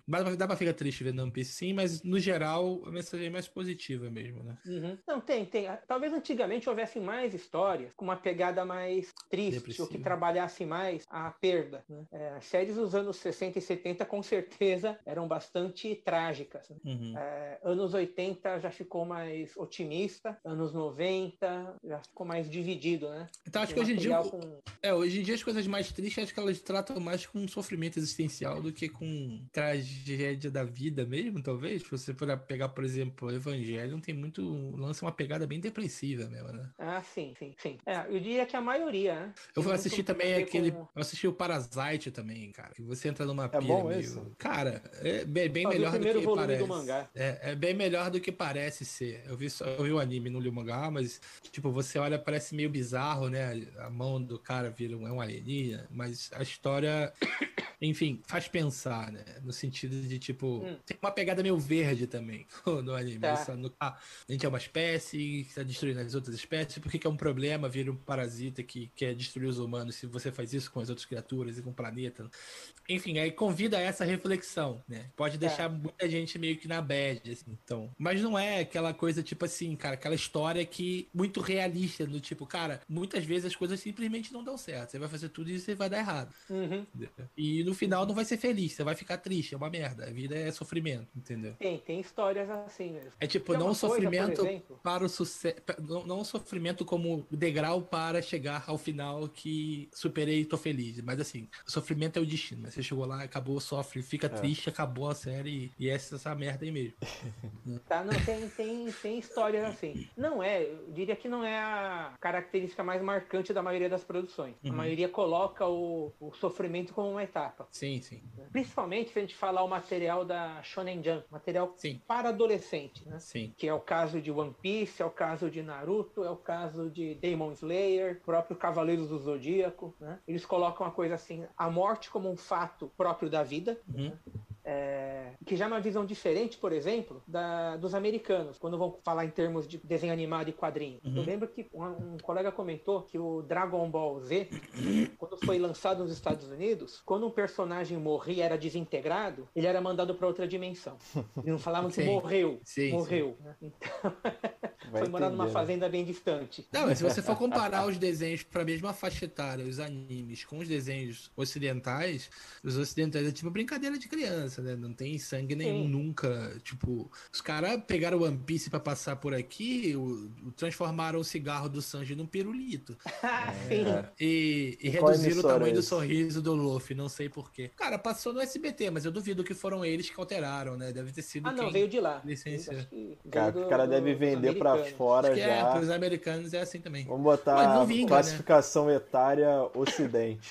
É, então, Pô, eu, eu acho que eles desistiram de fazer isso, porque o público prefere piratear mesmo e ver a parada sui generis, é, né? Ah, ou piratear a molecada fica agora... com raiva, né? É, é, você sabe que não é assim, cara. É, vê no Crunchyroll, vê em outros, outras plataformas, né? É, e... Hoje em dia, pelo menos, tem essa, tem essa opção, né? Eu lembro quando eu era moleque, o meu anime favorito é o Patrulha Estelar. E eu assistia na TV Manchete, isso anos 80, tá? Ah, tinha um personagem da espaçonave, que era o Dr. Sun, que ele estava sempre abraçado com uma garrafa e bebendo. Ele falava uhum. que era leite. Ele falava, quer um pouco de leite? Pô, mas esse cara tá bêbado, ele fica bêbado tomando leite.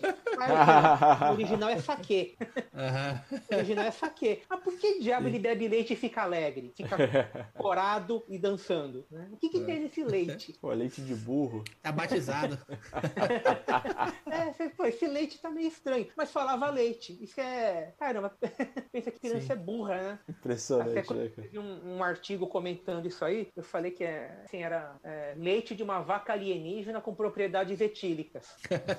não tem como, não tem como, né? Não tem como. Ou colocar. Tem, o, o, tem um desenho de terror que eu gostava, que era o Pinóquio. Pra você ter uma ideia, os monstros desse Pinóquio eram feitos pelo. Caramba, o cara do Final Fantasy, ilustrador do Yoshitaka Amano. Uhum. Sabe Yoshitaka Amano? Sim. Ele desenhava os monstros, as cenas de pesadelo no Pinóquio, ah. que era uma coisa que assustava a criança pequena. Ele tinha uma professora que odiava. Não veja essa porcaria. Isso é desenho de terror, não é pra criança.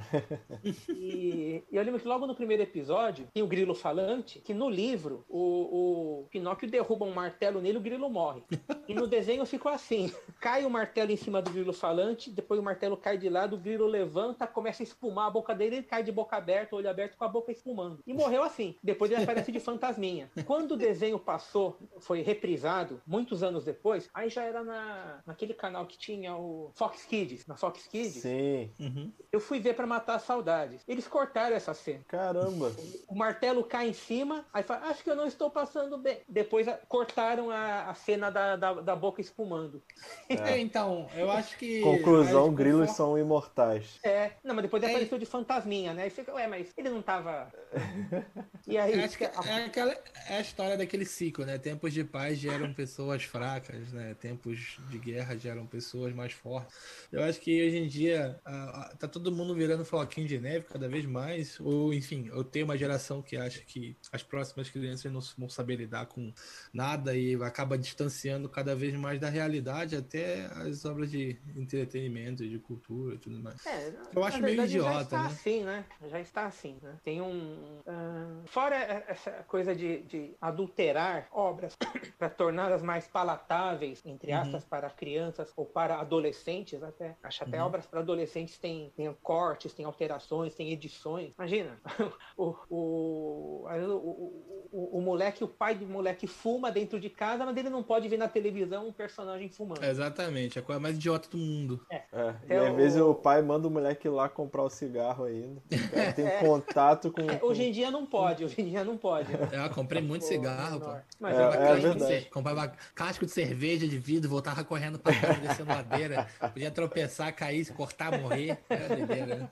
É, mas aí eu tava até vendo é, outro dia um episódio do One Piece, bem lá do começo, quando o Sanji ele se despede do, do, do, do, do restaurante onde ele vivia. Uhum. Uma choradeira só. É um baita episódio. Mas quando ele ouve o pessoal conversando que estava tratando ele mal para que ele não se sentisse preso e fosse atrás do sonho dele, ele uhum. senta e começa a fumar e vai é, é, é pensando sobre a vida dele. Isso dá um, uma textura pro personagem. Sim, sim. Ele estava nervoso, ele teve que acender um cigarro e, e sentar no, sentou no chão e começou a pensar. É, não faz sentido ele pegar um pirulito e começar a chupar um pirulito para pensar sentido na nenhum, vida. Nenhum, não, nenhum. Não, então tem essa, essa, esse excesso de proteção. Né? Isso é considerado um excesso de proteção. Completamente. É, você, é, tipo, é tipo aquele filme Jimmy Bolha, já viu Jimmy Bolha? Não, não. É, é, um, é um filme sobre um, um moleque lá que, quando ele é criança, a mãe dele fala que ele tem uma doença, que se ele. ele tem que ficar dentro de uma bolha, senão ele vai ter contato e vai morrer. É.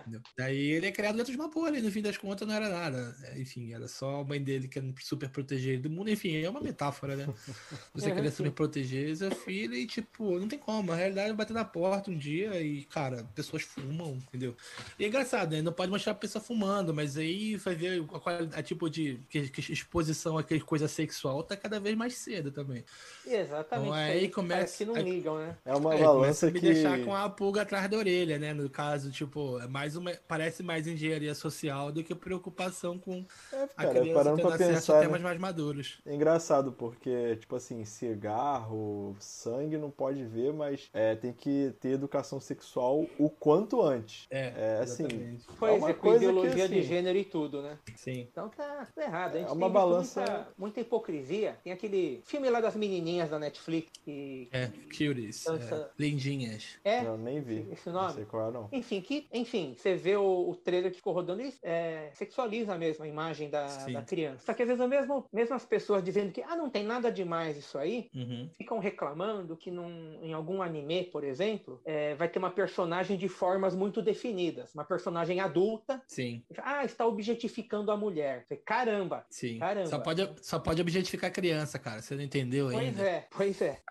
Então, é aparece lá uma, uma, feiticeira no Granbulo Fantasy, por exemplo, que é tem um pouco desse chamado fanservice, né? De personagem sensual. Sim. É, mas aí, isso não pode. Isso aí, pô, isso aí tá, tá objetificando, tá prejudicando a, a, a imagem da mulher. Mas, se forem meninas de verdade, criança, vai tudo bem. Então, realmente, as coisas não estão não tão muito, muito bem concatenadas, não. Eu, eu, espero que, que a maior parte do, do mercado japonês, né, de produção de conteúdo, continue cagando literalmente para esse tipo de coisa, né? Porque ainda está Ó, meio blindado, né? De certa é, forma. É, mais ou menos. Tem gente lá no Japão, entre fãs e mesmo entre criadores de conteúdo, que profissionais da, da indústria de entretenimento que querem se espelhar na, nos movimentos de é, grupos de pressão americano. Então todo esse Olha papo sobre o, o diversidade, diversidade, é, isso, isso. Mas nem isso. se enquadra na uma... realidade do Japão, que é muito mais monoétnico, não? Tá com atraso. Desculpa, gente.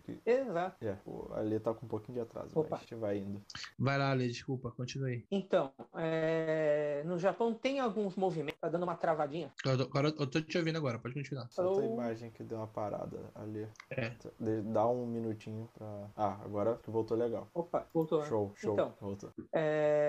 Tem, assim, tem movimentos de fãs, mas tem também uma resistência muito grande dos artistas, dos criadores, dos produtores, né? Tem até o, por exemplo, o Ken Nakamatsu, ele fez aquele mangá Love Hina, que é bem engraçado, Sei. né? Já vi, ele é muito bom. porta-vozes do, dos artistas de mangá. Ele se preocupa muito com essa questão da liberdade criativa, né? liberdade de expressão. É, o que funciona no Japão, por exemplo, é a classificação indicativa. Por exemplo, a Shonen Jump uhum. tem assim os seus limites, quer colocar algo um pouco mais apimentado, um pouco mais violento ou um pouco mais complexo em termos de discurso, aí vai para um público acima. Acima Sim. do shonen, que é o adolescente, tem o seinen, que é o jovem adulto. Sim. Sim. Então tem as revistas próprias para cada faixa etária. Né? Sim. É, eu achei que seinen é já, já era é adulto já. Não, jovens adultos, pega 19, 20, 22 anos, jovem adulto, né? Não é o Até porque lá no Japão a maioridade legal outra? é a partir dos 20 anos. Ah. A, a, maioridade, a maioridade a partir dos 20 anos? Dos 20 anos lá no Japão. Olha só. Tá, tá bom. Mas existe uma, é, então... uma outra categoria acima da, da seinen? Tipo assim, mais Age, velhos. Hentai.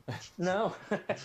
Não, isso aí corre em paralelo, corre em paralelo. Mas, por exemplo, um material como Lobo Solitário seria o Gekiga, que é o mangá dramático, né? Os, os desenhos dramáticos. Ah, tá. Oh, não, conheço, pegam, não conheço isso aí, não. É, pega uma faixa de 30 anos, pessoal de 30 anos Olha pra só. cima. 28, 30. Considerado Caramba. seinen, pega muito comédia romântica, né? pessoal de 20, 23, 20, 24 anos. Né? É uma faixa. Agora, o material como, por exemplo, Lobo Solitário, Sanctuary, eles já são histórias da, de Gekiga. E Gekiga é, já é pro, pro cara que trabalha em escritório, pai de família, enfim. Talvez é menos ação já... e mais reflexão. Mais drama. ou menos. No caso, algumas às vezes tem bastante ação. Mas, por ah. exemplo, a densidade da, densidade da história, né? Sim, sim. Temas que é mais coisa, pesados também. Que é uma coisa que o pessoal do, dos quadrinhos ocidentais está querendo enfiar para jovem adulto. Tipo, pega qualquer mangá de. qualquer quadrinho de herói, estão querendo falar de gênero, de diversidade, de racismo. Tipo, de maneira. É, praticamente virou isso, né? Virou explícita um... e forçada. Né? Quando, por exemplo, você tinha, por exemplo, X-Men, sempre foi sobre diversidade e lidar com. Enfim, você tem os mutantes lá que eram discriminados porque não era mutante, né? E esse conflito, uhum. e era parte da trama, é uma metáfora, uma alegoria. A criança aprende a lidar com isso de maneira lúdica, né? Sem é, você ter que ficar era mais, batendo. É, antigamente era mais sutil, né? Sim. É, eu lia muito quadrinhos da Marvel, anos eu 70 também. e 80. É, vinha saber depois que a maioria dos autores era de esquerda. Uhum. Democratas, pessoas de esquerda, mas as mensagens eram muito sutis. Sim. E não eram ofensivas, e não eram sim. panfletárias. Essa é a sim, grande sim. diferença. Esse é o termo, né? É, vira um panfleto, uma peça de propaganda de uma, de uma ideologia, de uma linha de pensamento, de uma visão de mundo. É, esse é o fim da arte, né, cara? É uma coisa você ter a, a obra cultural ali, artística, que invariavelmente vai refletir a opinião do autor, e, no, no mínimo, assim, bem, no mínimo, a tua visão de mundo vai estar expressa Sim. naquilo ali, né? Só que você está fazendo algo para entreter, né? Não para militar. Hoje em dia está saindo da questão do, do entretenimento e focando mais na militância, que é algo que aí depois as vendas afundam e ninguém entende por quê. É. é. Então, o que me incomoda assim, é isso. É, tá tudo.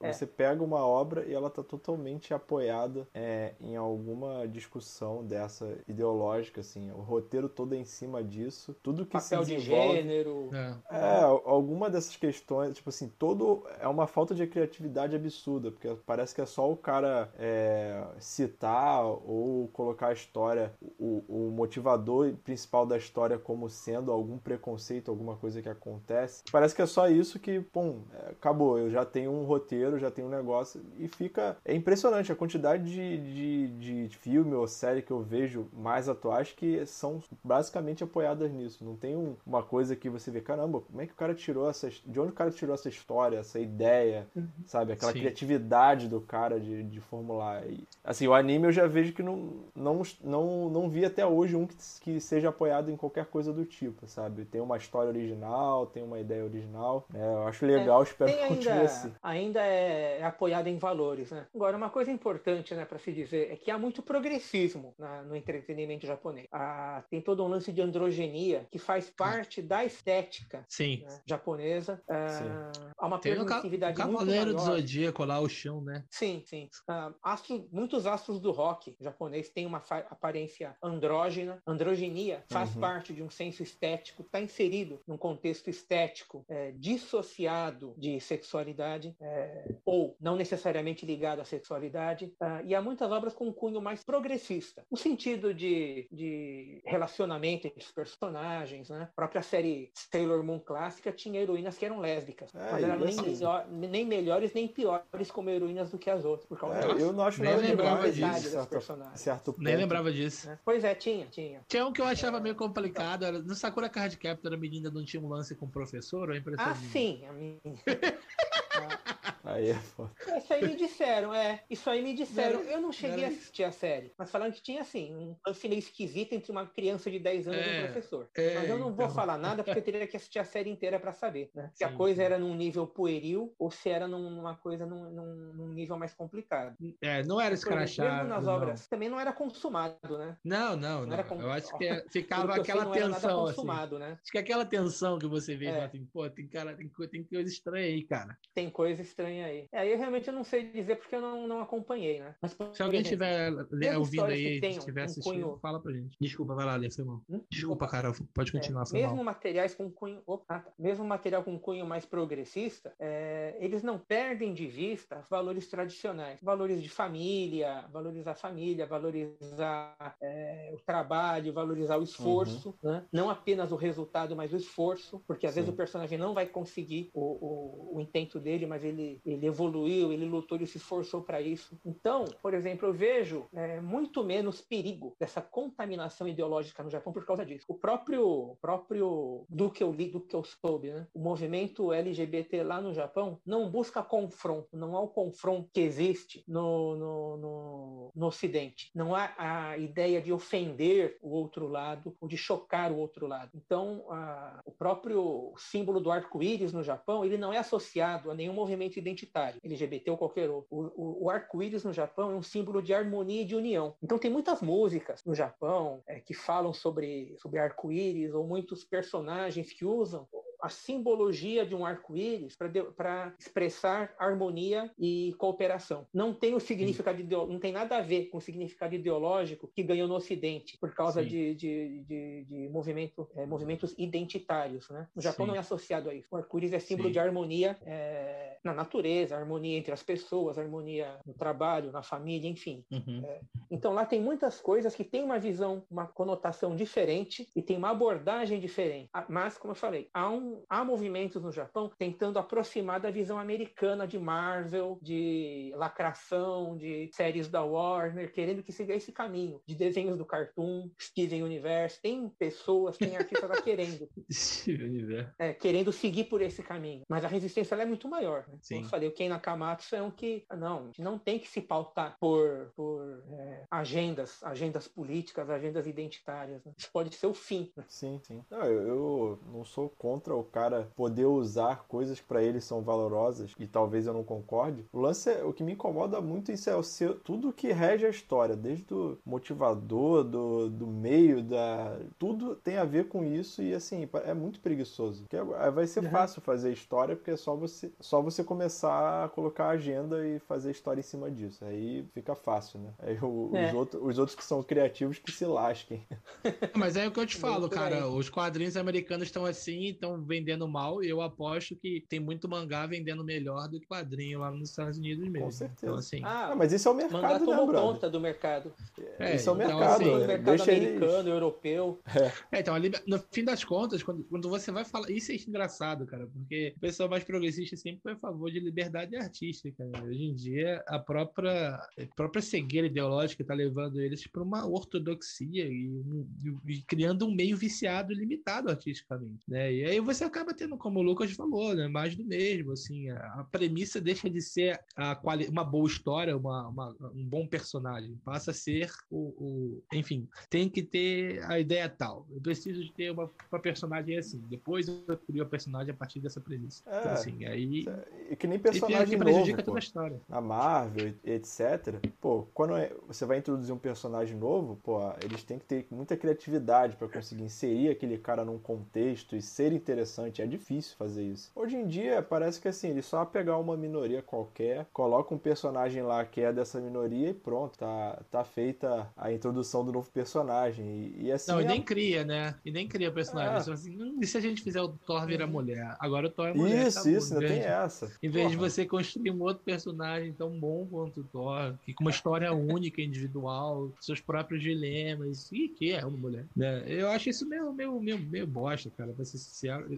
Óbvio, deixando claro para quem tá ouvindo aqui que eles têm o direito de fazer o que eles quiserem com a empresa de merda deles lá, eu só acho que a qualidade artística vai pro ralo, entendeu? Isso se reflete nas vendas. Aí você pega, por exemplo, The Boys, que tá no Amazon Prime agora, cara, com uma pegada bem mais, assim, é óbvio que também o público é outro, né? Mas é uma história muito mais interessante do que, e também uhum. veio do quadrinho, né? Com e, enfim, o, o, público sempre dá a sua resposta, o cidadão médio que vai comprar o quadrinho e não quer saber de lacre, ele quer uma boa história, entendeu? Se calhou de ter o lacre e a história for boa, ele vai gostar. Se, no, uhum. se estiver e a história for ruim, não vai gostar e não vai comprar, gente. É simples, é, é simples. Isso não é significa que, o, mercado vai que o leitor é, é. Não significa que o leitor é necessariamente machista, racista, taxista, é. de busto.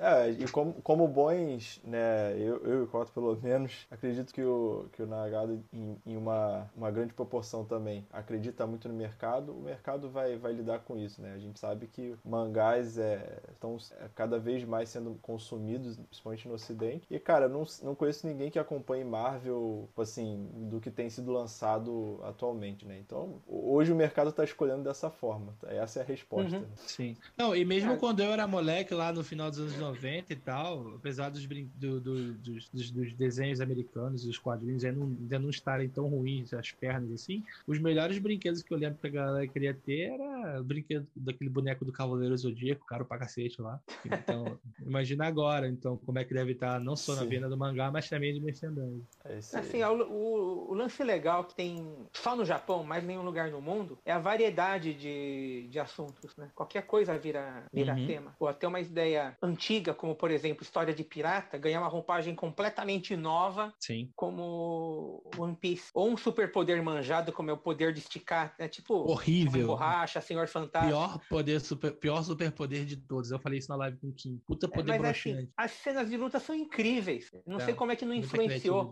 a, a, a, pegar o Homem Borracha da DC para fazer alguma coisa assim. Ah, não influenciou porque os caras devem ter aquele, aquele rei na barriga, né? Tipo, eu sou vanguarda do entretenimento há, sei lá, 70 anos. Eu sou dos Estados Unidos. Eu não copio, eu lanço tendência. Vai morrer assim, vendendo nada com um herói de merda sem, sem consumir, sem consumir, sem, sem aprender com outro, né? É, e a própria fixação no tema super-heróis. Eu adoro super-herói, mas parece que tudo que move, isso há muito tempo, que o quadrinho americano é movido a super-herói. Isso sim, acabou sim. indo para o cinema. Mas, por exemplo, heróis realistas, heróis fantasiosos, heróis é, com caráter, heróis sem caráter, heróis com política, heróis sem política, mas sempre super-heróis. Uhum. E no Japão não tem essas amarras, né? Não tem. É, você pode sim. criar a história de um cara que quer ser o melhor cozinheiro do mundo, fazer uma história é, interessante sobre isso. Tem um, um jogador ainda. um jogador de futebol, né? Sim. Então, qualquer Você tema, pode né? fazer Pokémon com mulheres gostosas também, no caso, Sekirei. Pode. Galera que gosta de fanservice aí, fica à vontade pra procurar na internet. Você pode fazer uma menina que também é uma arma de fogo, né? Saikano, quem quiser procurar também. Chorei pra cacete assistindo. É muita criatividade. é, não tem, não tem é, limites, né? Eles fazem qualquer tipo de coisa pode render uma história. Seja Sim. uma coisa bizarra, uma coisa diferente, ou uma coisa batida, só que abordada de uma maneira que ninguém fez antes. Sim. Sim. Não, e, e, isso, cara, quando você, por exemplo, eu, eu, cara, eu tô no mercado de desenvolvimento de software, né? E quando você vai crescendo na carreira, começa a se falar muito sobre é, criar-se ambientes de trabalho que, que eles fortaleçam a criatividade em vez de limitar, né? E eu acho que você traçar um paralelo disso no mercado editorial é você incentivar a liberdade de expressão, porque quando você começa a dizer as, as editoras, quem publica, começa a dizer assim, não, esse tema aqui não pode, isso aqui não pode, isso aqui é muito estranho, um anime sobre, um, sobre alguém que quer ser um cozinheiro. Não. Então, assim, se você não tiver esse ambiente propício à tentativa e erro, né, a você poder explorar uns caminhos não convencionais, você acaba ficando preso a ao convencional, né? E aí, então, tem, não tem inovação, a criatividade não floresce, entendeu? O que eu acho que é o, é o estado da, da, do entretenimento popular no Ocidente, né? No momento. Sim, para Sim. jovens, adultos, histórias de quadrinhos e tudo mais. Acabou virando mais do mesmo, e se o pessoal não acordar para a vida,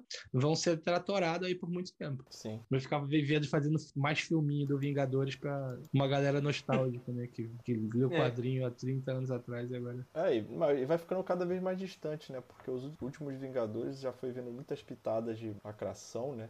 Aquela e cena ridícula piorar, das né? mulheres lá no último filme. É, tipo assim, será Não que resolve vai... nada. Será que se continuar daqui pra frente vai despertar essa galera que é nostálgica? Às vezes nem eles. Que é verdade. Foda. Mas enfim, é... É... fala aí, Lucas, tá Não, não, pode falar. Eu...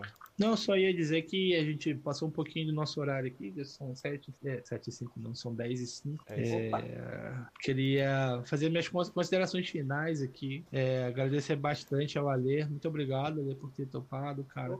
O, o, papo foi muito bom. Poderia continuar aqui por mais umas duas horas reclamando do, do péssimo estado da cultura pop ocidental. Mas a gente tem, enfim, hoje tem debate do Trump também, mas muita é. galera deve estar querendo assistir. E, é isso aí. Eu, eu tenho aula, não, aula de direção daqui a pouco. Caraca. É, muito obrigado, cara. Valeu mesmo ter topado. Foi um prazer enorme. Prazer Prazerzaço prazer foi meu. Obrigado pelo convite, pessoal. Marcaremos outro dia aí, quem sabe. Sim, com Sim, certeza, sim, cara. cara. Sinta-se em casa, volte sempre e que ainda tem muito assunto pra gente falar. Essa aqui foi só a parte 1. Com certeza. Ainda mais se agora que tá vendo One Piece, pô, aí tá como?